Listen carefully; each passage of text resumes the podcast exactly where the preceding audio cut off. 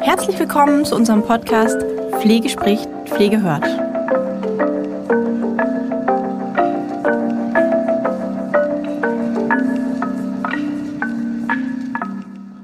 Hallo und herzlich willkommen zu unserer heutigen Podcast-Folge von Pflege spricht, Pflege hört.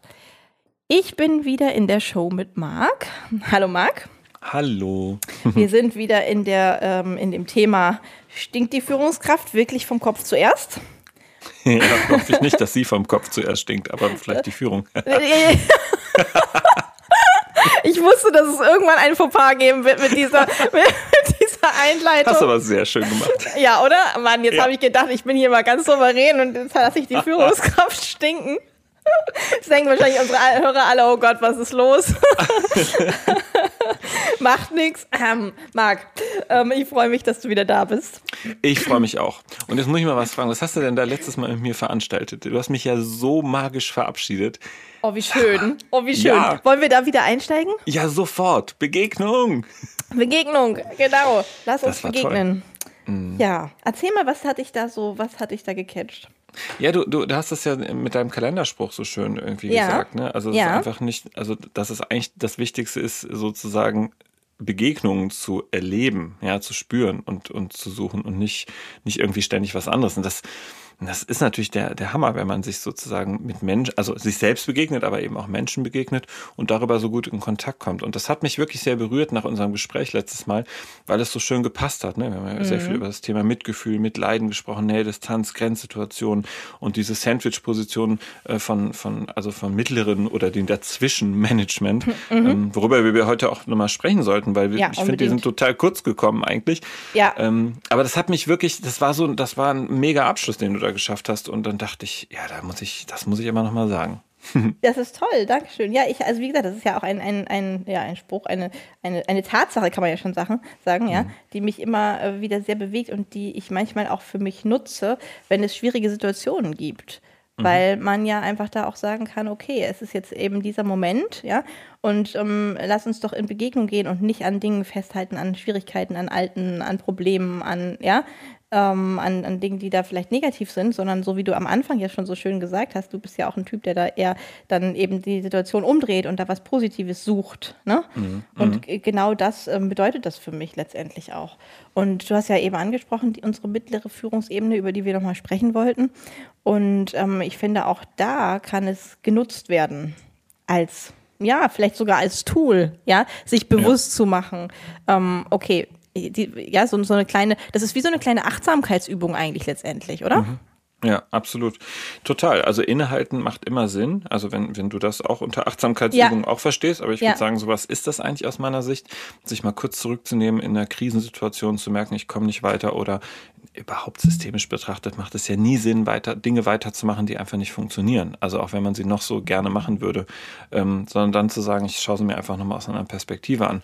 Und dafür hilft es dann oft auch wirklich durchzuatmen, im, im wahrsten Sinne des Wortes dem Gehirn ein wenig Sauerstoff zu geben und mhm. das ganze Ding sich nochmal in Ruhe anzugucken. Und insofern finde ich, kann das sozusagen die innere Begegnung auch sein. Also echt äh, ne, durchatmen. Mhm was ist hier eigentlich los? Was triggert mich hier eigentlich? Ist, ist, das jetzt mein Thema? Ist das das Thema von meinem Chef, meiner Chefin? Ist das das Thema meiner Mitarbeiterin, meines Mitarbeiters und so weiter? Ja, oder ist es mein familiäres Thema? Also ich finde schon dieses selbstreflektierende, ja, in Begegnung mit sich kommen, mit seinen Themen und dann aber auch die Außenbegegnung dazu holen, weil das ist es ja. Wir sind mhm. ja als Führungskraft nicht nur mit uns beschäftigt, sollten nee, das wir. sollten ja. wir. Aber wir gehen ja auch in Resonanz, ne? eben nicht nur mit uns, sondern auch mit anderen. Und das finde ich aber wichtig, also klar zu haben, welches worum geht es eigentlich hier gerade? Ne? Dieses Thema Rollenklarheit. Ähm, das finde ich, ähm, ja, finde ich gerade in, in der, also immer in Führung, aber natürlich auch für jeden, der nicht in Führung ist, wichtig. Aber ich sag mal, umso mehr Verantwortung du hast auch für Menschen in der Führung ähm, oder eben für Systeme, für, für Gruppen, Patientenangehörige und so weiter. Ich finde, umso mehr musst du dich mit Rollenklarheit eigentlich beschäftigen. Das finde ich ein tolles Thema, weil ich finde, dass es ganz, ganz, ganz wichtig ist, ähm, da nochmal auch zu gucken, okay, ne, diese verschiedenen Hüte, die man eben ja aufsetzt, bekanntlicherweise, mhm. wenn wir über Rollen sprechen, ähm, mhm. kann ich trotzdem authentisch sein, weil, äh, obwohl ich so verschiedene Hüte habe, wie, wie kann ich dazu beitragen, dass ich klarer bleibe? Eigentlich so einfach als Frage im, in, in Raum geworfen jetzt. Mhm. Also ich sag mal, unbedingt musst du authentisch bleiben, weil wenn du sozusagen deinen authentischen Pfad verlässt, ja, deine Straße, dann, dann bist du ja nicht mehr auf deiner. Also um das jetzt mal als Bild zu nehmen, das würde ja gar keinen Sinn machen. Und was, was löst das bei deinem Gegenüber aus, wenn du dich sozusagen mit deinem Auto auf einer Straße befindest oder deinem Fahrrad, deinem, deinem, deinen Füßen, ähm, die für dein Gegenüber nicht mehr nachvollziehbar sind, weil sie sich nicht mehr echt anfühlen. Dann gerätst du in so merkwürdige ähm, merkwürdige Situation. Und das ist halt vielleicht jetzt ein gutes Bild auch für Rollenklarheit. Also Rollenklarheit fängt ja damit an, dass ich zum einen, so wie wir es eben gesagt haben, weiß, wer ich eigentlich bin, wofür ich brenne, wo, was mich ausmacht. Wir haben in der letzten Folge ja auch über das Thema Wertekompass gesprochen, was dazu total passt. Also ich, was sind meine inneren Werte, was sind die Werte des Unternehmens, gibt es Führungsleitbilder und so weiter. Ähm, aber dann eben sozusagen in, in diesem integrativen, also nur eine Integrität, aber sozusagen ähm, mein, mein, mein Dasein ähm, wirklich eins zu eins zu zeigen. Das kann sehr, sehr, sehr, sehr viel Klarheit bringen. Und wenn ich aber das Gefühl habe, ich komme nicht in diese Klarheit, dann kann ich nur jedem empfehlen, ähm, das mache ich zum Beispiel auch mit Führungskräften, wirklich ein Stück zurückzugehen. Du hast es eben so schön Achtsamkeit genannt. Mhm. Das eine ist wirklich also sich mal zurückzunehmen im wahrsten Sinne des Wortes und zu sagen, ich mache jetzt gerade so nicht weiter, auch wenn ich denke, ich muss ja eigentlich, weil die Krise immer größer wird. Leider ist das ja oft so unser Gefühl. Mhm. Dann würde ich immer raten, mach einen Schnitt, mach etwas wirklich anders und unterbrich das Muster, äh, um Klarheit zu bekommen. Könnte es zum Beispiel hilfreich sein zu sagen, ich ähm, stehe auf und bewege mich. Das klingt jetzt ein bisschen komisch, weil wir wissen, dass das Gehirn das sehr belohnt, wenn mhm. wir nicht mehr erstarrt sitzen bleiben, sondern erstmal in die Bewegung kommen. Ähm, und vielleicht sozusagen unser Thema im Laufen mit uns erstmal anfangen zu klären. Ja. Also ich finde Spaziergänge extrem hilfreich. Ähm, jetzt vielleicht nicht in einem Umfeld, in dem ich permanenten äh, Overload bekomme, also jetzt ja. vielleicht nicht in, in, der Einkaufsstraße oder so, aber vielleicht da, wo, wo ich weniger Menschen begegne, wo ich genau. vielleicht einfach gehen kann, immer ja. weiter gehen kann. Ja. Denn das Gehirn kommt so auch schon mal zur Ruhe. Und so kann man anfangen, Gedanken zu sortieren. Und klar wäre es cooler zu sagen, ich gehe bewusst los mit zwei, drei Themen, über die ich nachdenken will. Also wenn man es noch schafft, sozusagen so viel Klarheit herzustellen, zu sagen, ich scheitere an diesen zwei oder drei Themen die ganze Zeit und es frustriert mich und ich komme nicht weiter, mhm. dann würde ich mir die hinschreiben als Notiz. Ne? Also mhm. welche mhm. Gedanken kommen mir zum Thema ABC?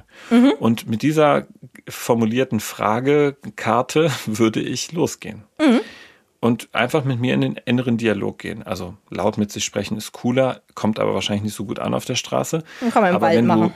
Ja, genau, wenn du mhm. alleine bist, auch das rate ich immer allen, rede mit dir. Mhm. Also das, das hat nichts mit Selbstgesprächen zu tun, sondern unser Gehirn findet das gut, es auch nochmal zu hören. Ja. ja. Und die Gedanken zu sortieren, zu sammeln. Ich mache das wirklich so. Also mhm. ich fahre in den Wald auch. manchmal, ne, meiner, ja. to äh, meiner Tochter, sei schon mit meinem Hund, meiner Tochter auch, aber mit der rede ich dann und nicht äh, vor ihr. nicht vor ihr alleine? Ähm, nein, nein, nicht vor ihr alleine.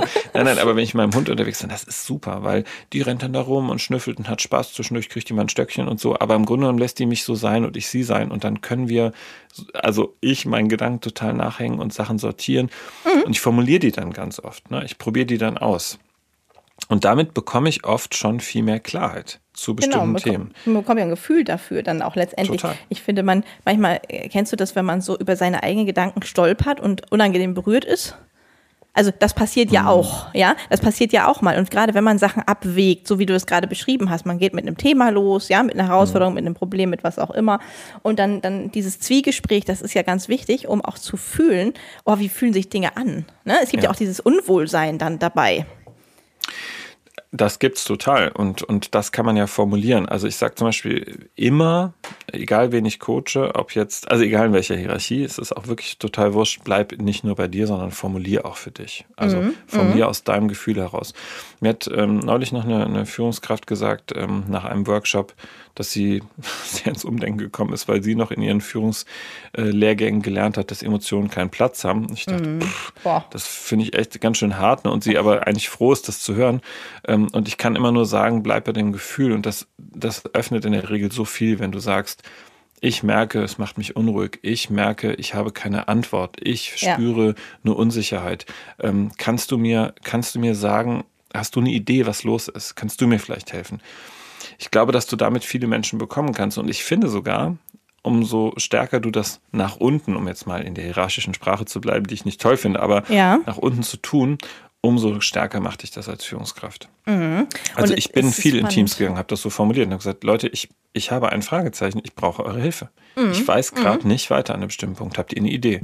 Das fand ich super. Ja, da sind wir aber ja auch wieder bei dem Thema authentisch sein, ne? Letztendlich. Absolut. Weil das macht dich ja auch glaubhaft. Das macht dich als, als Führungskraft glaubhaft, das macht dich als Lehrer glaubhaft, nicht immer eine Antwort zu haben. Mhm. Ja, oder eine Antwort noch zu suchen gemeinsam. Mhm. Und auch letztendlich ist es ja immer noch diese Angst da, wenn ich irgendwie Gefühle zeige, dann mache ich mich verletzlich. Ja? Absolut. So, das ist ja immer noch irgendwie ganz, ganz viel Thema. Oder es könnte vielleicht unprofessionell sein oder ach, ne, in, in die Richtung. Und das Gegenteil ist ja der Fall. Absolut richtig, was du sagst. Und, und ich habe zum Beispiel neulich auch, ein, auch einen Workshop gemacht. Ne? Und ich war plötzlich so im, im, uh, im Flow, dass ich irgendwie nach einer halben Stunde gedacht habe, Scheiße, du hast echt überhaupt nicht die Leute gefragt, wer sie sind. Ich war schon, ich weil es das. gab ein Thema, nee, wirklich, es gab so ein mhm. Thema und wir sind so voll eingestiegen. Ich habe schon mit einer Teilnehmerin gearbeitet. Das war echt. und habe dann alle angeguckt und habe ich sofort gesagt, ich bin ja total, ich habe euch überhaupt, es ist, ist mir total unangenehm, es ist mir peinlich wer seid ihr? Ich, ich habe euch nicht gefragt, es tut mir wahnsinnig leid. Okay, machen wir das jetzt. Holen wir das so einfach nach, weil ich, ich, ich will ja wissen, wer ihr seid, aber ich war schon so angefixt. Das haben die natürlich honoriert, weil die gesagt haben, ach, das ist doch überhaupt nicht schlimm. Und wir haben schon, fanden es schon so cool, dass du so ne, direkt auf das Thema unserer Kollegin angesprungen bist und so. Ähm, und klar machen wir das jetzt. Und das war dann genauso gut, ja. Mhm. Aber ich finde, Fehler passieren ja und es ist überhaupt nicht schlimm. Äh, wir müssen nur nicht so tun, als wenn sie ich hätte ja auch sagen können, so, ich habe das extra so gemacht, weil ich wollte erst mal gucken, wie ihr reagiert und so, weißt du. Das ja, ist so ein Spiel, das ist völlig mhm. absurd. Ne? Ja. Nee, es war nicht so. Ich habe es einfach vergessen, weil ich totalen Spaß an dem anderen weil Thema schon hatte. Weil du begeistert warst. Aber genau. das ist ja das Schöne. Du warst begeistert und nicht genau. zu sehr mit dir beschäftigt. Ich finde, das ist auch nochmal ein Unterschied. ja, das stimmt. Das stimmt. Ne? Es, es, gibt ja auch so diese, diese an, den anderen Fall. Ja, ja. aber das, das äh, deutet ja eher darauf hin, dass du schon drin warst, in, bei, mhm. bei denen warst. Letztendlich warst du ja bei denen. Du hast es halt nur nicht betitelt quasi. Ne? Ja, ja, das ist du, das ist irgendwie, finde ich, also ich, ich, ich weiß nicht, ob das komisch ist, aber ich finde es auch eine Form von Wertschätzung, ja, anderen Menschen gegenüber ja. sagen zu können, was man nicht kann und wo man etwas vielleicht nicht klar kommuniziert hat und wo man vielleicht auch Schwäche gezeigt hat. Mhm. Ähm, weil ich glaube, davon profitiert man eigentlich in einem System immer sehr stark. Ja. Ich mache das bei meinen Kindern ja auch so. Also ich mache ja auch total viel Scheiß so als Vater. Das, ja, ist, nicht, so ist das ja. Ne, so. Und so mache manchmal Dinge, wo ich denke, was hast du denn da gemacht? Das ist mhm. ja irgendwie mhm. total daneben und welchen Spruch hast du da gedrückt und so. Ne? Ähm, also ich habe zwei pubertierende Kinder, aber nichtsdestotrotz ist es einfach manchmal völlig absurd, was ich da tue. Aber dann ist es doch total klar für mich, dass ich zu denen gehe und sage, ein bisschen zerknirscht vielleicht noch, das war kacke, ich habe mich total aufgeregt und so, ne? Ja. Ähm, aber das war einfach blöd, der Spruch. Das gehört sich genau. nicht und das ist nicht war richtig, es tut cool. mir leid. Ja. So, genau. Ja, ne? genau. Inhaltlich finde ich nach wie vor war das Kacke, was ihr da abgezogen habt, aber ich finde, mein Spruch war viel beschissener. Ne?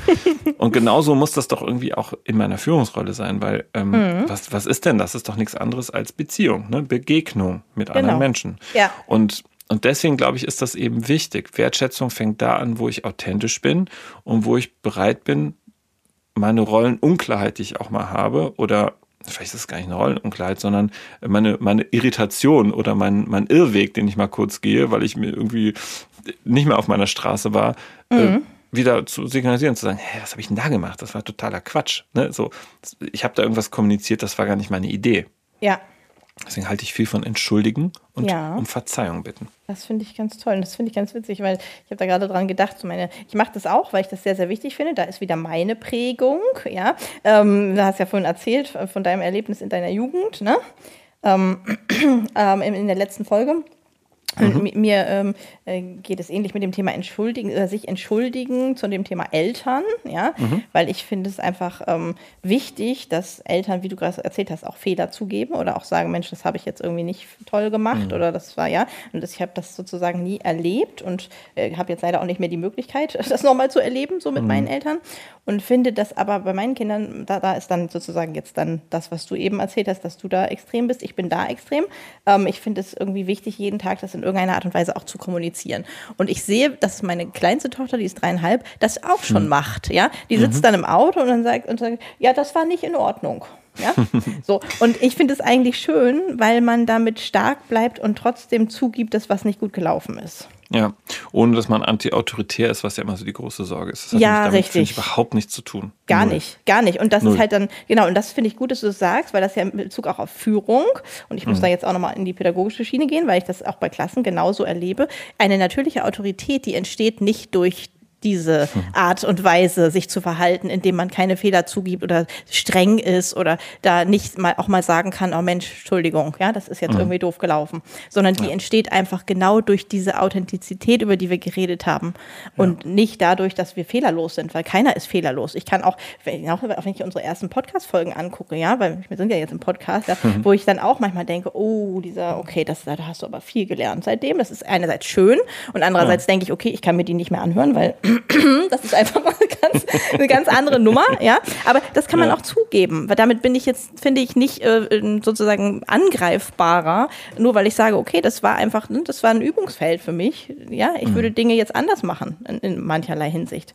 Das ist ja auch eigentlich ein Zeichen, finde ich, von Stärke als Führungskraft dann auch wieder, um ne, wieder auf die Schiene zu mhm. gehen, zu sagen, ich habe etwas gelernt die letzten Jahre oder ich habe etwas gelernt in diesem Moment. Ja. So, weil das macht ja dann auch wieder, das zeigt ja auch den Menschen, dass man da offen ist und dass man da eben, ne, sich, sich sicher ist von ja, seiner, seiner und bestimmter Sachen. Genau. Und, und, äh, und genauso klar muss man, finde ich, auch im Coaching sein. Also es gibt Situationen, da weiß ich auch nicht, was los ist, ehrlich gesagt. Also manchmal denke ich auch, ja, pff, ich weiß jetzt gerade gar nicht, wie es weitergehen soll. Ja. Also ich habe jetzt mehrere Sachen ausprobiert, angetriggert, äh, Perspektivenwechsel. Ich habe irgendwie alle, alle Techniken ausgepackt. Mhm. Und dann gibt es so Situationen, da denke ich, ich habe keine Antwort. Ich weiß es mhm. einfach nicht. So, mhm. und auch keine Idee, keinen Impuls. Und dann sage ich das genau so. Dann sage ich zu den Leuten, ich habe, ich weiß jetzt irgendwie nicht so richtig weiter ich, mir kommt auch keine Idee, was selten ist. Also ich habe meistens immer irgendwie in meinem Bauch was rumflitzen. Und dann sage ich das so und sage, hast du eine Idee? Und dann kommt meistens was. Und das, finde ich, ist die Kraft. Und genauso kann man das als Führungskraft machen. Und das ist so stark. Also ich, also ich muss dir echt sagen, ich hatte leider keine Führungskraft, die sich so verhalten hat. Deswegen ist mein Wunsch immer so groß, dass Führungskräfte sich so verhalten, ja, mhm. wie wir es gerade mhm. besprechen. Und sag mal, in der Regel ist es so, dass das zu sehr viel Freude und Glück führt. Ja. Und, ähm, und darum geht's doch am Ende. Also gerade wenn wir jetzt mal das auf die Pflege beziehen, es ist ein echt anstrengender Job. Wir müssen dafür sorgen, dass Menschen diesen Job gerne machen und auch gesund machen. Mhm, definitiv, ähm, ja. Und eben auch mit Glück. Und dann müssen wir auch dafür sorgen, dass es möglich ist. Und da kann Führung einen sehr, sehr großen Einfluss nehmen. Also klar, Rahmenbedingungen sind total wichtig und da finde ich, darf man auch nicht von weg. Da muss man stark für kämpfen. Ja. Aber Führung ist auch eine Rahmenbedingung. Und ja. da gibt es auch eine Möglichkeit. Hast du dazu, also da, da würde ich dich jetzt gerne mal fordern, weil da hätte ich jetzt gerne irgendwie mal, also mhm. natürlich, es gibt für nichts ein Rezept, aber mhm. ähm, wenn es etwas gäbe, was du als sehr wichtig erachtest, eigentlich mache ich das immer zum Schluss, aber es passt einfach jetzt gerade, ja, mhm. ähm, wo du sagst, ähm, ich würde das, das würde ich euch mit auf dem Weg geben, also gerade in Bezug jetzt auf die mittlere Führungsebene. Ohne das geht es nicht. Mhm. So, das wäre schön, sich damit auseinanderzusetzen. Das macht es für euch einfacher. Was, was wäre das? Das kann ich dir wirklich ziemlich einfach sagen, weil ich glaube, es ist das einfachste Mittel, was jeder kennt, was aber am meisten ausfällt. Bleibt in euren Besprechungen. Also bleibt in der Kommunikation, sorgt für regelmäßigen Austausch. Sowohl, wenn du in der mittleren Führungsebene bist, sorgt dafür, dass du in, nach oben in den Kontakt kommst und bleibst und sowas wie Teams, Führungsteams einforderst, aber geh auch mit deinen Mitarbeitern regelmäßig in Teamsituationen. Denn das ist die einzige Chance, sich wirklich in Ruhe strukturiert zu begegnen. Und gerade in der Corona-Pandemie ist das zu kurz gekommen. Die meisten mhm. Unternehmen sagen, ja, dann ging es ja nicht mehr, dann konnten wir nicht mehr und so. Mhm. Ich verstehe das. Aber das ist ein Desaster, weil du bist eh schon in einer Sondersituation und dann verlierst du eigentlich noch diesen, diese Struktur, diesen Kontakt zueinander. Und da kann ich nur dringend sagen, achtet darauf, dass das nicht zu kurz kommt. Weil wir, wir denken dann immer, ja, so eh so viel Arbeit, da habe ich jetzt drei Stunden morgen dann nicht habe mit einem Team oder so, ist vielleicht auch ganz cool, ne? Oder zwei Stunden. So, mhm. kommt dann, mhm. ne? Es ist, es, sie haben alle signalisiert, sie haben nichts. Klar signalisieren das alle. Aber es zeigt auch, es hat überhaupt keine Bedeutung, in der mhm. Kommunikation zu sein, also miteinander im Gespräch zu sein. Und das ist meiner Meinung nach ein fataler, fataler Fehler. Und es gibt ja Unternehmen, die auch in der Pandemie mit mir arbeiten. Ähm, und auch mal nicht mehr arbeiten, was ich total legitim finde, wenn Inzidenzen zu hoch schnallen und so. Mhm. Aber ganz viele entscheiden sich bewusst dafür und sagen, doch, wir machen das. Wir, wir müssen ständig zurückstecken in der Pflege mhm. und genau deswegen machen wir diesen Workshop, auch wenn es eine Gefahr sein kann, klar, ne, da sind vielleicht 15, 20 Leute zusammen aus der Pflege, mhm. da kann natürlich eine Infektion äh, auch losschießen. Das stimmt alles, aber man muss ganz ehrlich sagen, es ist total wichtig, in der Kommunikation zu sein. Und ähm, immer da, wo wir Workshops gemacht haben, war eine sehr hohe Wertschätzung. Ich ne, mhm. habe auch im, im Januar äh, und im Februar schon äh, wieder Workshops, die angekündigt sind, mit größeren Teams auch in Kliniken. Und ich finde das Signal total wichtig, weil mhm. alle verstehen, wir müssen reden, wir müssen in Kontakt ja. kommen. Das ja. ist unsere einzige Chance. Deswegen ist das so einfach für mich zu sagen, redet, sorgt fürs Reden, für den ja. Austausch. Und damit meinst du wahrscheinlich nicht immer nur unbedingt irgendwelche großen Besprechungen oder, äh, ne, so, wo jetzt die Leute sagen, ne, ja, keine Zeit und so weiter, ja, sondern das sind ja auch kleine Dinge. Kommunikation findet ja auf so vielen Ebenen statt. Das kann ja auch sein, dass man zuhört. Ja und nein. Ich bin sehr, ich bin ein sehr großer Freund strukturierter Besprechungen. Ja, okay, Also wenn ich in ein Unternehmen komme und, und äh, dort, sagen wir mal, in der Geschäftsführung oder so coache und schon mitbekomme, dass es da kein Besprechungswesen kein strukturiertes gibt, ja. dann ist das das, worauf ich ähnlich wie bei den Werten auch sehr poche und sage, wenn ihr jetzt davon ausgeht, dass euch bestimmte Themen wichtig sind, ähm, bei den Werten, dann macht es auch Sinn, dass euch die Kommunikation wichtig ist und dass ihr auch da eine Klarheit schafft. Und ich sag mal, in der Regel versuche ich immer irgendwie davon zu überzeugen, dass man sich so drei bis vier Themen, Schwerpunkte, Felder sucht, mit der man im Management arbeitet. Also mhm. zu sagen, Qualitätsmanagement ist etwas, was ich im Auge behalten sollte. Ich muss vielleicht die Wirtschaftlichkeit im Auge behalten. Ich muss vielleicht die fachliche Kompetenz bezogen auf. Also ist jetzt egal, ne? Also kann aus verschiedenen Perspektiven kann es ja verschiedene Themen geben. Aber das sind vier Felder, die mir wichtig sind für meine Arbeit als Führungskraft und für mein Team. Und dann ist es mir immer wichtig, dass man eine Tagesordnung schafft, die sehr klar sich mit den Themenfeldern beschäftigt, dass es ja. immer eine Transparenz gibt. Zu diesen Themen gibt es das und das zu besprechen. Ja, organisatorische Themen, äh, formale Themen, was gibt es für Informationen vielleicht vom Gesamtunternehmen aus dem Haus, ähm, was muss wie transportiert werden. Wozu will man Feedback und Rückmeldung einholen? Und umso mehr Struktur das Ding hat, umso mehr Klarheit das hat und so wiederkehrend das auch ist, umso besser ist mhm. es meiner Meinung nach. Und für mich hat eine Teambesprechung eigentlich immer drei große äh, zeitliche Blöcke. Der eine Block ist alles, sag mal, äh, administrativ organisatorisch, wo mhm. man diese vier Themenblöcke vielleicht drunter packen kann. Mhm. Dann gibt es für mich immer einen fachlichen Bezug. Das ist der zweite Block, wo es um Fälle gehen muss, meiner Meinung nach. Ich finde, eigentlich gehört in eine gute Teambesprechung auch immer mindestens ein Fall, an dem man lernt ja. und den man sich anguckt ja. und an dem man sozusagen in fachlichen Austausch kommt. Und dann gibt es so eine dritte Komponente, sag mal, die ist für mich insofern flexibel, weil entweder findet dort sowas wie Supervision Coaching statt für ein Team oder aber sowas wie eine Fortbildung, ja, oder sowas wie Qualitätsmanagement. Also wo es wirklich darum geht, sich mit ähm, ja, einem dieser drei Säulen zu beschäftigen, mhm. was auch ganz hervorragend zueinander passt. Ich habe das in meinem Unternehmen immer so gemacht. Also in meinem Unternehmen war es immer so, dass einmal im Monat eine große Teambesprechung stattgefunden hat, ähm, wo möglichst viele Mitarbeiter teilgenommen haben. Das war immer der erste Teil, der im Dienstplan eingetragen wurde, noch bevor die Dienste eingetragen wurden, um möglichst viele planen zu können. Und dann mussten manche natürlich einen Dienst machen und dann hast du es halt gestrichen. Aber der Schwerpunkt war immer ähm, erst Urlaub eintragen, also ja. dann die Wochenenden und dann die Teams und dann Aha. kommen die Dienste. So, ah. weil es eben einen hohen Schwerpunkt hat. Mhm, mh. Und ähm, so bei uns hat so eine Teambesprechung durchaus lang gedauert. Die konnte auch mal von 10 bis 14, 15 Uhr gehen. Ja. Weil wir es einfach sehr ernst genommen haben mit der Kommunikation. Das ist nicht überall möglich, aber ich glaube, strukturierte Besprechungen sind extrem wichtig. Also insofern ja, auch im Kleinen, aber das Kleine zwischendurch mal birgt viel Gefahr der Verzettelung, meiner ja, Meinung nach. Ja, ja, okay. Man muss dann schon Verstehe, gut organisiert sein. Ne? Mhm.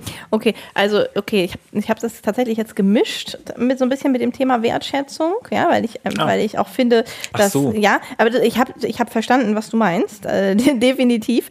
Ähm, da, da, machen wir gleich eine Überleitung daraus, ähm, weil ich da, das, was du gerade gesagt hast mit der mit der Klarheit, letztendlich ja wieder genau das Ding ist, was ich letztes Mal im Podcast, im vorletzten Podcast gesagt habe, dass für mich, wenn ich auch darüber schreibe zum Beispiel oder wenn ne, wenn ich da ein Thema habe, Führung, dass mhm. für mich halt Klarheit, Transparenz und Struktur definitiv immer dastehen, um gut führen zu können. Mhm.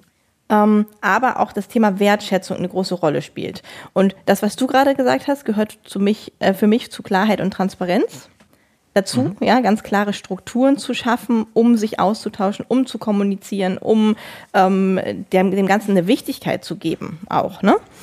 Ähm, aber das, was, was ich noch mit meine im, im Kleinen, ist eben Wertschätzung für seine Mitarbeiter, indem man seine Mitarbeiter auch sieht. Ah, okay, das sowieso. Aber das, das äh, hat, okay. Mhm. Äh, aber du hast mich ja jetzt gefragt, was gibt es, was man auf jeden Fall tun ja, sollte? Definitiv. Also was man nicht aus dem Auge verlieren sollte, es ist natürlich, also Kommunikation ist immer so ein bisschen doofer Begriff, weil der so groß ist. Ne? Ja. Ähm, dahinter verbirgt sich ja viel. Aber was ich strategisch meine mit Kommunikation. Also ein strategisches Instrument ist für mich das, was ich eben gesagt habe, eine Besprechung, mhm, Besprechung und eine mhm. Form, weil sie gibt auch Sicherheit. Du kennst bestimmt das Thema, ähm, man redet nicht miteinander, sondern übereinander. Mhm. Das ist ja so ein mhm. ganz großer Klassiker. Mhm. Ähm, das kannst du eigentlich nur auflösen, wenn du einerseits Klarheit darüber schaffst, wie reden wir miteinander, also in, welcher, in welchen formalen Abständen, mit welchen Überschriften zu welchen Themen. Ja. Man kann nämlich durchaus auch überlegen, dass so eine Tagesordnung auch immer das Wir beinhaltet. Ja. Wir reden über uns. Finde ich gut. Mhm. So, mhm. ne, zu sagen. Finde ich als Tagesordnungspunkt auch total, total gut. Total. Ja. Wirklich auch zu sagen, okay, jetzt ist der Moment zu sagen, äh, wer möchte sozusagen Rückmeldung zu seiner Arbeit bekommen. Mhm. Ja. Man könnte es nämlich umdrehen, weil es ist immer so ja. leicht zu sagen, mich stört an dir. Ähm, ich habe das, hab das neulich noch in einem Workshop gesagt, ähm, haben zwei Führungskräfte auf der Geschäftsführungsebene sehr starken Streit bekommen während des Workshops. Oh. War mhm. dann so, ja, war so, mhm. fand, fand, ich gut. Also es gab dann erst so Unruhe, oh Gott, können wir das hier machen? Ich gesagt, ihr macht es doch eh schon, wir machen das jetzt. Ne? Das ist doch gut. Also jetzt ist es halt raus. Und das ganze Team dachte, wir haben das eh schon gespürt, wir sind so froh, dass ihr es endlich jetzt Dass angeht. es endlich rauskommt. Mhm. Genau, ne, weil die haben eigentlich alle gelitten, weil keiner konnte so richtig äh, damit umgehen. Und ähm, was soll ich jetzt sagen? Genau, und, und bei denen ist es so, den habe ich dann empfohlen, ähm, ne, wir konnten das dann nicht klären, aber es war der Ansatz gemacht zu sagen, wir wollen daran arbeiten. Und dann hat einige vorgeschlagen und gesagt, ja, dann lass uns das doch so machen, dass jeder mal aufschreibt, was ihn alles stört. Ne? dann ja. ich gesagt, ja, schöne Idee, würde ich aber nicht tun, weil dann könnt ihr es auch gleich lassen, weil dann werdet ihr euch nur noch anfeinden. Ich schlage vor, ihr dreht das rum jeder schreibt über sich, was er denkt, was die anderen stört.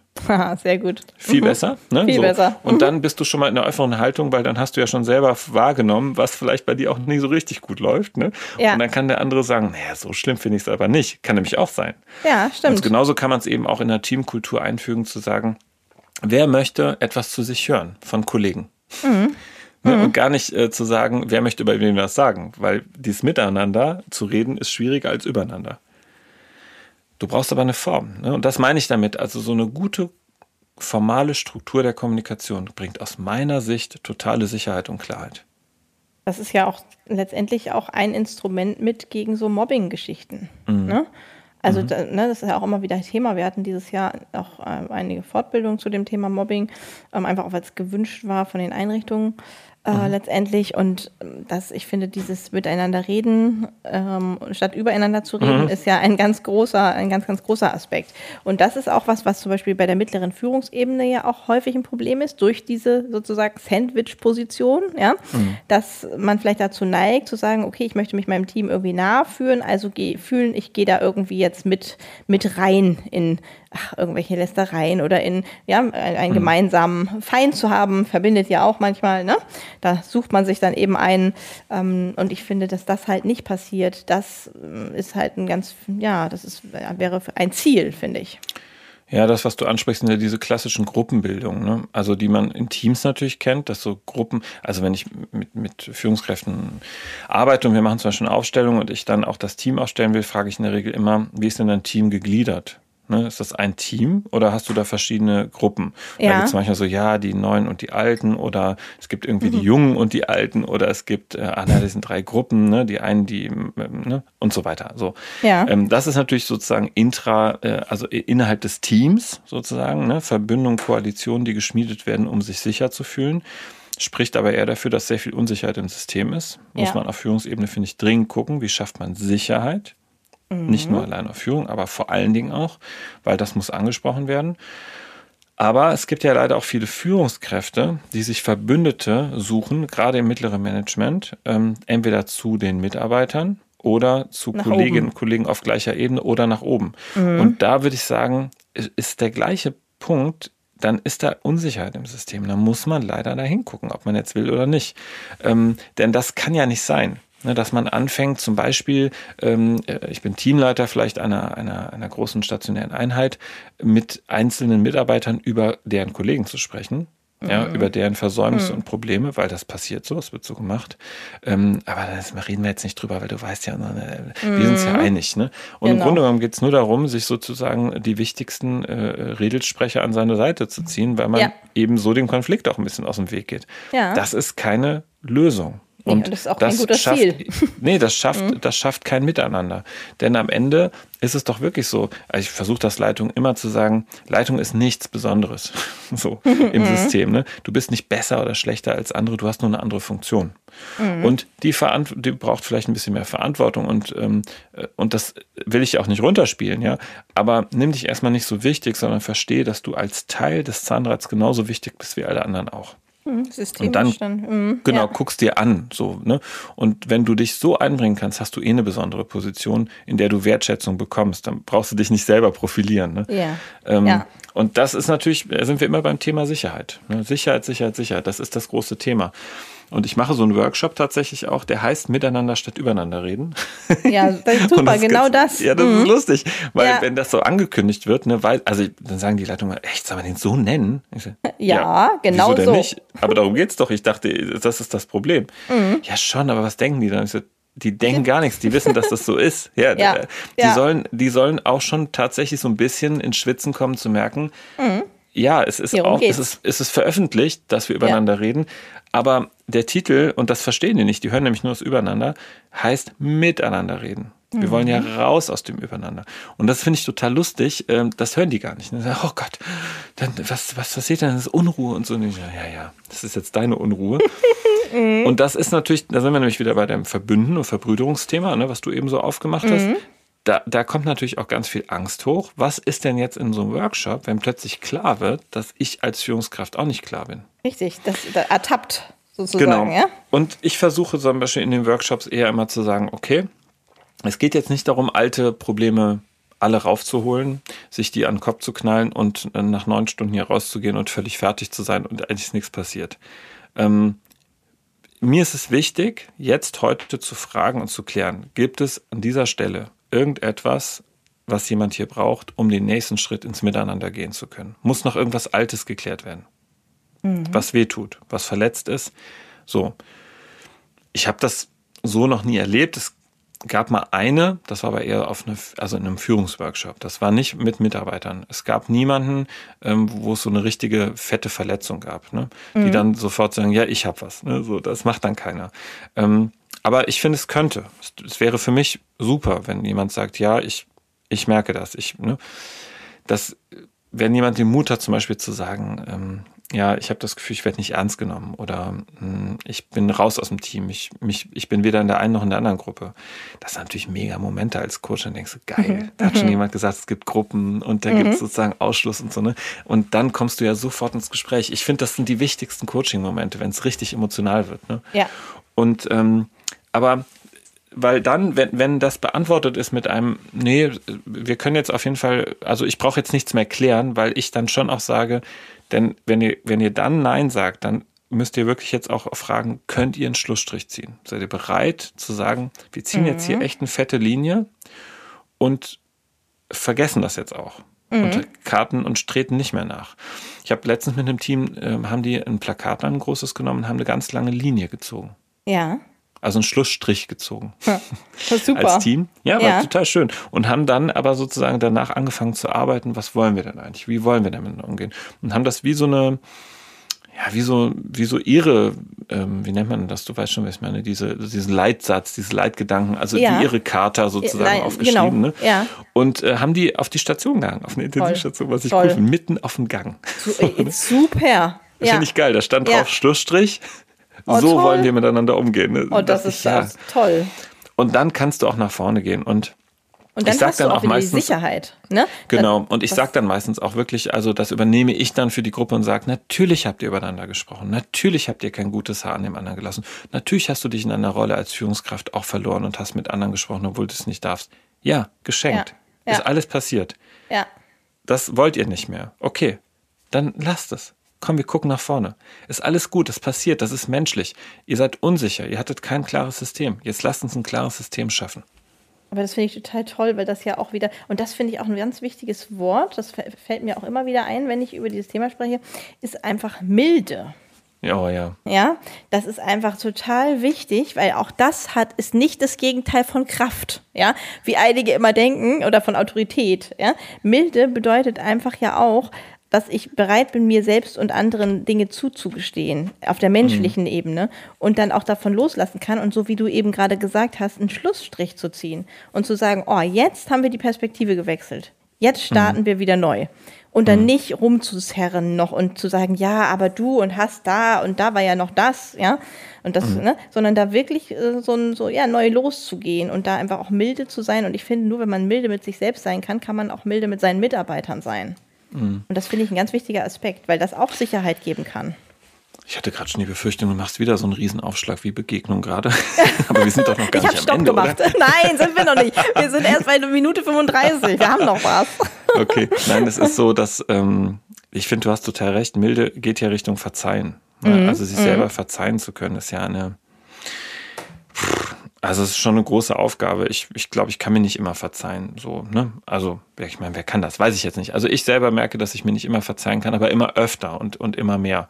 Und ich glaube, das ist auch das Wichtige, wo ich Menschen und Gruppen auch immer gerne hincoachen möchte, zu sagen, traut's euch. Macht's, ne? Also ich, ich, ich erlebe manchmal solche Situationen, dass dann wirklich Einzelne, meistens Männer, muss man echt sagen. Es ist, mhm. also zumindest bei mir jetzt, vielleicht liegt es aber auch daran, dass die sich dann an mir reiben, dass die nicht loslassen, dass die mhm. wirklich immer wieder, obwohl sie vorher gesagt, doch, ja, nee, wir machen jetzt einen Schlussstrich, immer wieder zurückgehen und immer wieder was raushauen. Ich bin dann, also ich weiß nicht, ob es gut ist, das zu machen, aber wenn ich merke, dass die Führungskraft jetzt nicht die Kraft hat und die wirklich auch Angst hat und auch das Team Angst hat, dem zu begegnen, werde ich schon sehr deutlich in solchen Situationen. Also mhm. sage ich wirklich auch, ne, ich gehe dann vielleicht ein erstes Mal wirklich sehr nett drauf ein, das zweite Mal werde ich, glaube ich, deutlich, beim dritten Mal sage ich schon auch klar in so einem Workshop, du musst dir die Frage stellen, ob du weitermachen willst. Ja. Weil wenn du ja. nicht bereit bist zu verzeihen, kannst du, glaube ich, diesen Weg nicht mit diesem Team weitergehen. Ja. Das ist hart, ne, weil ich natürlich immer so, also es, ist, es steht mir eigentlich auch nicht zu, wenn ich ehrlich sein soll, weil das ist ja, ich finde, das ist eine Ansage, die ich als Führungskraft machen würde im Übrigen. Mhm, ja, mhm, also wenn ja. ich in so einem Workshop die Führungskraft wäre, würde ich sagen, äh, Thorsten als Beispiel, ne? Mhm. Ich finde es gut, dass du, dass du dich traust, was zu sagen. Ich merke auch, wie verletzt du bist und dass es immer noch in dir wütet. Aber das ist dein Schritt, den du jetzt gehen musst und dich fragen musst, willst du ins Verzeihen gehen oder willst du es nicht? Ja. Weil wir wollen alle weitergehen und die Hand ist ausgestreckt, die Tür ist auf, aber du musst entscheiden. Mhm. Stimmt, ja. So, und das wäre natürlich viel stärker, als es von mir als Coach zu hören. Ne, das wäre toll. Ja. Oder auch sogar von Kollegen, die sagen können, okay, die Tür ist auf, aber nach. jetzt mhm. mach den Schritt. Ne? Mhm.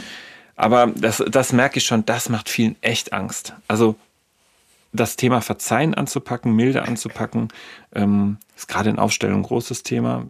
Leite ich oft an und sage, okay, kannst du diesen Menschen sagen, ich bitte dich um Verzeihung. Mhm. Das Aber krass, das, ne? geht, das geht halt einfach, ja, natürlich ist das ein Thema, was deswegen auch so schwierig ist, weil das so tief reingeht in mhm. die Auseinandersetzung mit sich selbst. Ja. Und das einfach Menschen manchmal nicht wollen oder noch nicht so weit sind, ne? sich da mhm. mit sich auseinanderzusetzen, weil das kann unter Umständen eben auch wehtun. Ja, und ich glaube aber eigentlich ja, dass es nicht so wäre, dass es wehtun muss, sondern, sondern dass es eigentlich eher zu einem, zu einer Beruhigung führen kann. Ne? Also mhm. ins Verzeihen zu kommen. Also, äh, weiß nicht, so ein Beispiel, mein Vater, der ist 2020 äh, gestorben oh, okay. und wir hatten kein gutes Verhältnis zueinander, nie eigentlich so richtig. Also aus meiner Sicht nie. Ähm, wir sind einfach sehr unterschiedlich und so weiter. Und hatte dann Krebs und ich habe ihn die ganze Zeit während seiner Erkrankung, war so anderthalb Jahre begleitet und Krankenhaus und ach, alles Mögliche. Ne? Mhm. Und ähm, ich war dann die letzten, letzten, weiß ich gar nicht, zwölf Tage, seine, seine letzten zwölf Tage jede Nacht dort. Er hat dort geschlafen, weil meine Mutter hatte Angst, äh, wollte ihn aber auch zu Hause sterben lassen. Mein Vater hat sich das sehr gewünscht.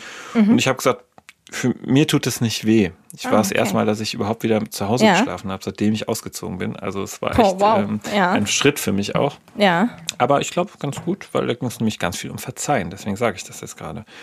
Und es gab wirklich zwei, drei kränkende, demütigende Momente trotzdem noch von meinem Vater. Also wo er wieder in seinem alten Muster war. Ne? Mhm. Und ich habe hab dann den Impuls gehabt, ähm, und war kurz davor, in mein altes Muster zu fallen und mit ihm zu streiten. Ja, so. kann ich gut verstehen. Aber ich weiß nicht, was dann war. Also irgendwas in mir hat dann gesagt, das ist gut, ist okay. So, weil es gab einen Moment, ich habe immer, ich habe immer da geschlafen und bin morgens dann, also es sind so 60 Kilometer, bin morgens immer nach Hause gefahren, habe aber vorher ihn immer gewaschen. So, weil das ähm, weiß ich nicht, war einmal so und dann war es die ganze Zeit so. Mhm. Und während des Waschens, muss ich echt vorstellen, hat er, weiß ich nicht, 30, 40 Mal Danke gesagt. Immer. Danke, danke. Und das wurde natürlich von Tag zu Tag schwächer und so. Ja. So wie so Mantra immer. Danke, danke, danke, danke. Ne? Und, und ja. ich habe dann, also viel später erst, ich habe das so gar nicht wahrgenommen, aber viel später ist mir das so eingefallen. Und ich glaube ja ehrlich gesagt, und das war mein schönstes inneres Verzeihen auch ihm gegenüber, ich glaube, er wollte mir eigentlich Danke für die ganzen Jahre sagen. Ja. So. Ja, ja. Fühlt sich auch so an, ne? Mhm. Ich glaube auch in dem Moment, weil ich eben nicht mit meinem Muster reagiert habe. Jetzt kann man vielleicht sagen, naja gut, der Mann war im Sterben, also da muss auch mit dem keine Diskussion führen. Finde ich nicht ganz, weil der hat ja auch ganz schön diskutiert und äh, Sachen hm. abgelassen. Aber mhm. ähm, also da bin ich, da war ich schon immer ziemlich klar, also weiß dass er mich auch mal gefragt hat, wie wird das denn sein und was ist mit Schmerzen und ne. Ja. Und ich war da immer sehr ehrlich auch zu ihm, weil er wollte das. Er wollte immer wissen, wie ist das. Und ich habe ihm gesagt, du, ich kriege alle Medikamente, die wir brauchen und das äh, kann ich dafür sorgen, ne, dass du keine Schmerzen hast, keine Übelkeit, keine Anspannung. Und das kriegen wir schon hin. Und ja. dann spritze ich dir das alles und dann ist auch gut. gut. Und das war für ihn, glaube ich, eine Beruhigung. So, ne? Und das war zum Beispiel auch so, das war so eine innere Versöhnung für mich, äh, zu sagen, komm, ist gut, ist jetzt in Ordnung. Denn und, den mh. Weg kannst du gehen. Und damit warst du ja letztendlich auch zu euch beiden milde. Weil ich finde, ja. das, das ist ja dann auch, heißt ja dann auch, dass man da nicht sich selbst sozusagen noch verletzt weiterhin, sondern ja. dass man da, wie du gerade gesagt hast, auch es gut sein lässt. Hm? Man, genau. man kann es einfach auch mal gut sein lassen. Und mhm. ich finde, das ist ein ganz wichtiger Aspekt auch als Führungsperson, dass man es manchmal auch gut sein lassen muss. Mhm. Genau, also ins Verzeihen zu kommen und wirklich auch einen Schlussstrich zu ziehen, ähm, finde ich wirklich auch wichtig. Also ich, ich kann das zum Glück gut, also ich konnte das nie bei meinem Vater ähm, bis zu diesen letzten Tagen. Ähm, aber, aber eigentlich kann ich das wirklich sonst so mit Menschen ganz gut und auch ja, also wenn jemand auch sagt, ich habe einen Fehler gemacht oder das war nicht richtig, ähm, dann auch zu sagen, ja, ist okay, ich, ich reiche dir auch wieder die Hand. Also das mhm. finde ich auch eine schöne Eigenschaft eigentlich, die ich auch wichtig finde. Ne? Ja. Ja, nee, das, das ist wichtig und das, das äh, als Führungskraft eben auch zu können, auch einem Team verzeihen zu können, das auch mal Dinge tut, die vielleicht nicht gut sind, ist genauso wichtig, ne? Weil wir natürlich eher so abgespeichert haben, also sag mal so Führungskräfte, die ich erlebe, die auch manchmal sagen, ja, ich habe aber die Erfahrung gemacht und kann ich mich da wirklich auf mein Team verlassen und so. Mhm. Ich verstehe das auch. Ich verstehe das auch, wenn, wenn Enttäuschungen da waren, wenn Situationen erlebt wurden, in denen ähm, ja, man sich einsam gefühlt hat, auch als Führungskraft und nicht wusste, ähm, ja, auf jeden Fall. Ja. Ne, äh, klappt das vielleicht beim nächsten Mal, auch wenn das Team dann sagt, nee, oh Gott, das wollten wir nicht und das passiert nie wieder. Du musst halt die Erfahrung neu machen.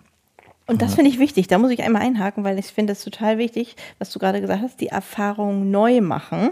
Mhm. Weil ich finde, wir haben ja über Sicherheit gesprochen, ne? Ähm, und über Sicherheit und Transparenz und Ehrlichkeit und, und letztendlich dann damit auch über Vertrauen.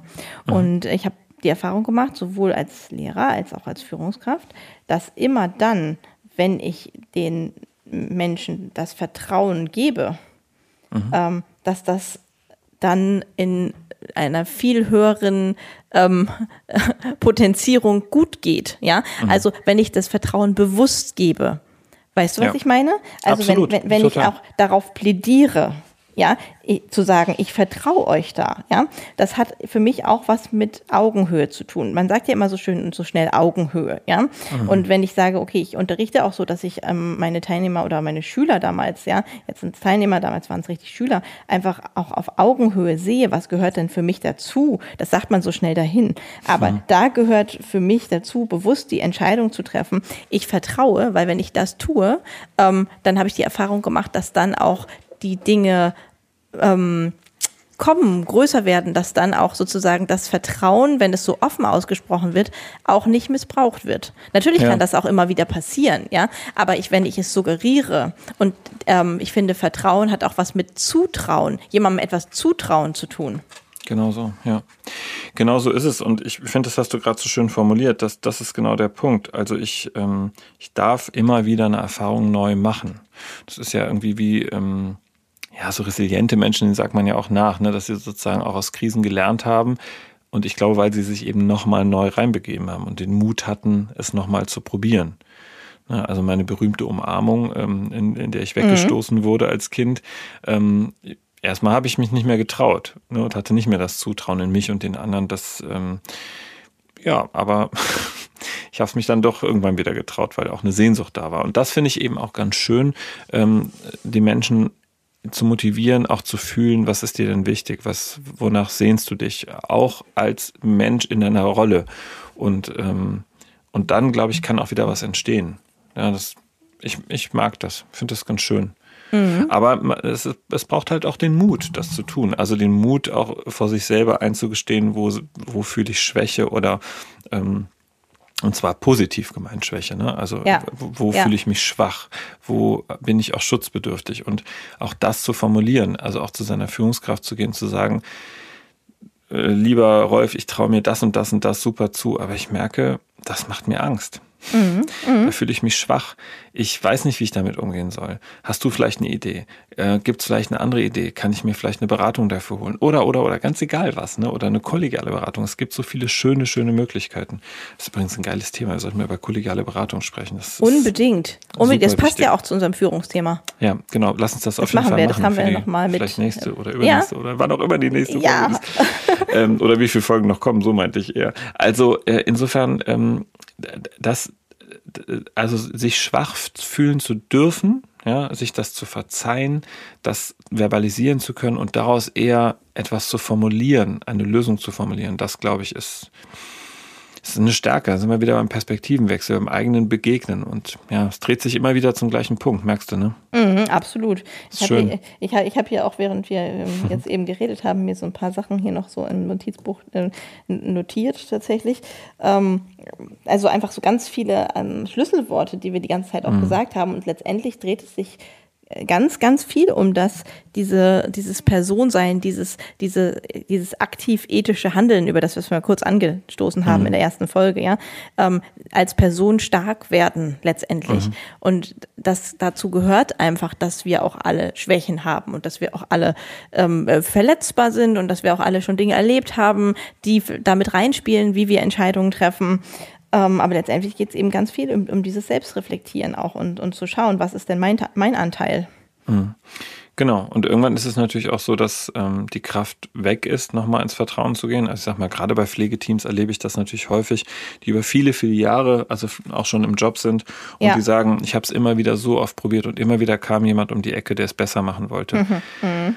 Ich mhm. kann das den Leuten nicht verübeln, dass die nicht Absolut. mehr aufmachen wollen. Ja, ne, ich ja, finde ja. es wirklich ähm, schon tapfer genug, überhaupt noch im System zu sein. Ja, Muss man ja schon dankbar für sein. Aber ich glaube tatsächlich, dass man diese Menschen auch zurückgewinnen kann. Und zwar durch Geduld.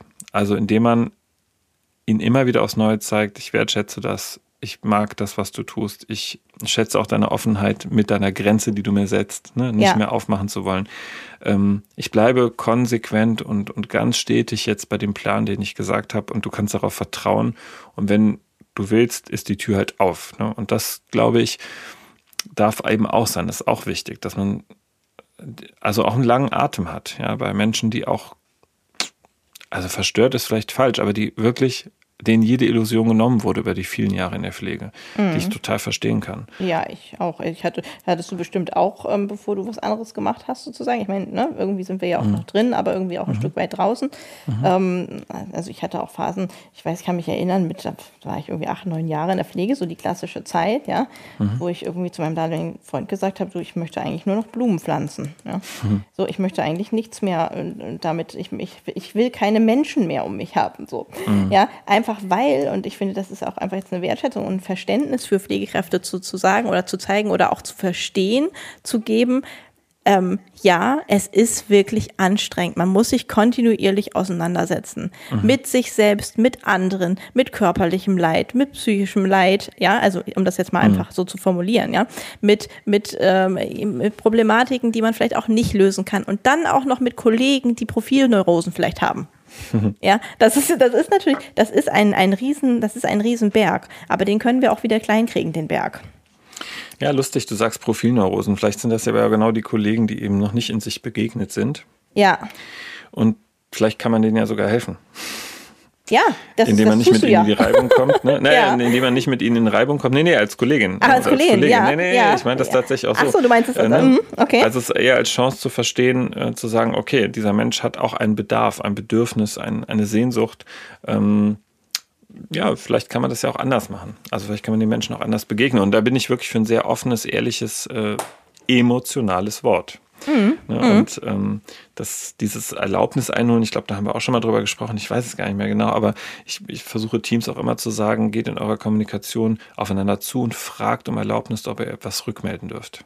Mhm. Ne, und macht es nicht einfach, sondern ja, wertschätzt toll. erstmal die Grenze des Menschen. Ja. Ne, und ich glaube, es ist ganz cool, wenn eine Kollegin äh, auf eine andere Kollegin zugeht und nicht zu ihr sagt, und du hast gestern wieder nicht die Box sauber hinterlassen und du hast ne, nicht den Patienten äh, und so weiter sondern fragt, darf ich dir eine Rückmeldung geben? Ja.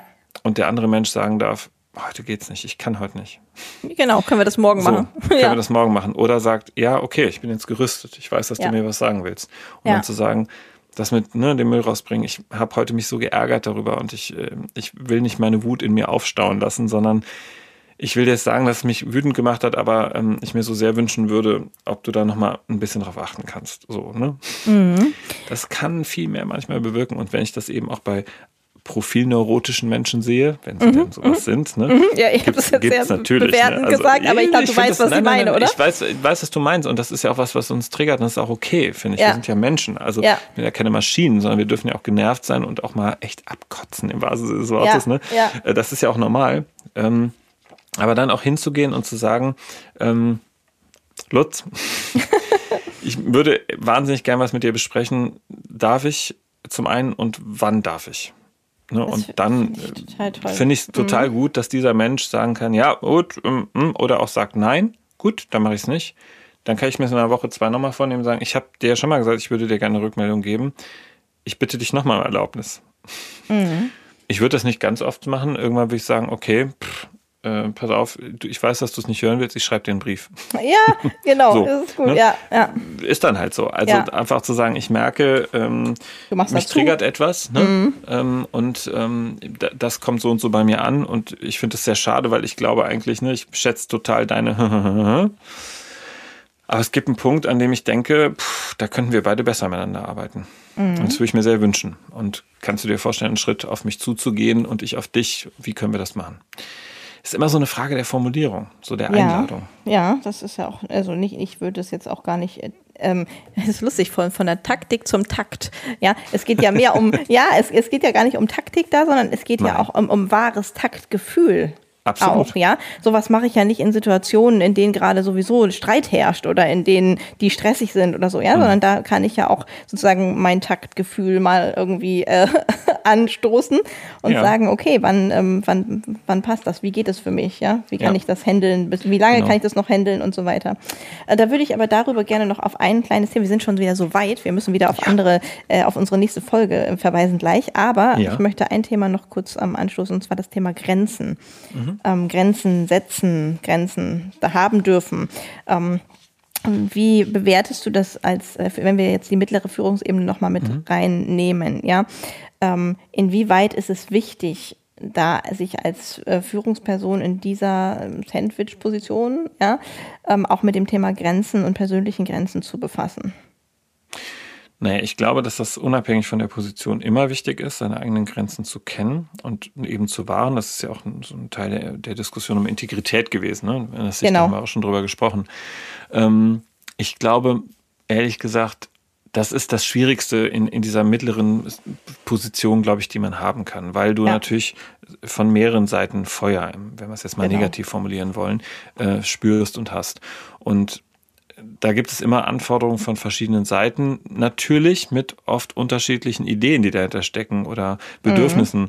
Ähm, so, und dann begegnest du, also Bedürfnisstrategie, was ja sehr dicht beieinander hängt, also wenn wir jetzt mal aus dem Stressmanagement gucken würden, mhm. ähm, ne, da gibt es die unterschiedlichen Bedürfnisse und dann hast du es mit verschiedenen Strategien von Akteuren zu tun, ne, deinen Teams, deinen Kollegen auf gleicher Ebene, deiner Ebene drüber. Ähm, ich glaube tatsächlich, dass es wichtig ist, auch Grenzen zu setzen, aber nicht im Verborgenen sondern ja. dann diese Grenzen und deswegen komme ich da wieder auf den Punkt hinaus. zurück. Was mhm. ist das Allerwichtigste? Eine gute Besprechungskultur. Sehr gut. Denn da gehört so etwas hin. Ja, also ja. da gehört es hin, auf der kollegialen Ebene im Führungsteam zu sagen, ich gerate an Grenzen, ich merke die, ich spüre die, weil ich spüre sozusagen, es gibt eine Anforderung, die ich verstehen kann von dir, Max, als, ne, und von dir, mhm. Sonja, als meine Kollegin. Aber ich verstehe auch von dir, äh, Gisela, als Leiterin hier dieser Einheit, dass du was anderes von mir willst. Ich möchte mhm. mit euch wissen und verstehen, wie soll ich dieser Herausforderung eigentlich begegnen, weil meine Mitarbeiter natürlich das wollen. Mhm. So, da gehört es hin. Das ist das super. Ist, da kommen wir wieder einen kollegialen Austausch eigentlich. Ne? Ja, da, das wollte ich gerade sagen. Ich finde, mit diesem Thema machen wir nächstes Mal weiter. Ja. Oder? Was sagst du? Sehr, sehr gerne. Austausch, finde ich gut. Ja, freue ich mich. Finde ich, gehört, gehört da rein und ähm, hat auch wieder, stößt auch wieder ein paar andere Themen mit an. Ja, so auch total. zum Stichwort voneinander lernen in Führungspositionen, miteinander lernen und so weiter. Mhm, genau, miteinander fühlen und lernen, das ist total wichtig. Ja, das ist ein schöner Titel für unseren nächsten Podcast. Also eigentlich haben wir ja einen Titel. Nicht, dass ich ihn wieder falsch sage, aber. Wer stinkt nochmal eigentlich? Wer stinkt nochmal? Äh, das ist echt gut. Nein, ähm, das, das machen wir. Ähm, mit dem, mit dem, das habe ich mir jetzt gerade mal aufgeschrieben, den Satz. Mit dem steigen wir nächstes Mal ein. Mit dem Miteinander schön. führen und lernen finde ich gut. Mhm. Genau, miteinander fühlen, führen und lernen. Das ist schön. Da machen wir ein kleines Wortspiel draus. Sehr, sehr machen schön. Wir, machen wir. Sind wir ja sowieso Freunde von, merkt man ja, ne? Total. das äh, float sehr schön. Vielen Dank, Marc. Für ich danke diese, dir auch. Für diese tolle Folge wieder. Und dann werden wir nächstes Mal in der Folge 4 ist das dann schon, ja? Mhm. In der Folge 4 über das eben genannte sprechen und das vertiefen. So machen wir das, sehr gerne. Vielen Dank. Ich muss wieder an alle sagen, immer Feedback, Feedback. Wir freuen uns. Bitte ja. immer weiter. Sagt uns, was ihr wollt, was ihr braucht. Mhm. Dafür sind wir da. Wir sind ja letztendlich für euch da, ja, mhm. und wollen ähm, Impulse geben und vielleicht auch das ein oder andere Thema ansprechen, was mal unbequem ist und damit auch wieder ja, leiten, lernen und äh, führen und äh, ja, gemeinsam irgendwie da uns auf den Weg machen. Genau, freue ich mich auch sehr drüber über Rückmeldungen, weil dann lerne ich auch wieder, mich mit neuen Dingen zu beschäftigen, mit anderen Fragen. Ja, ich auch. Sehr gut. Sehr schön. Super. Tschüss an alle. Es war wieder Tschüss. sehr schön. Tschüss, Marc. Vielen Dank. Danke Ciao. auch. Ciao.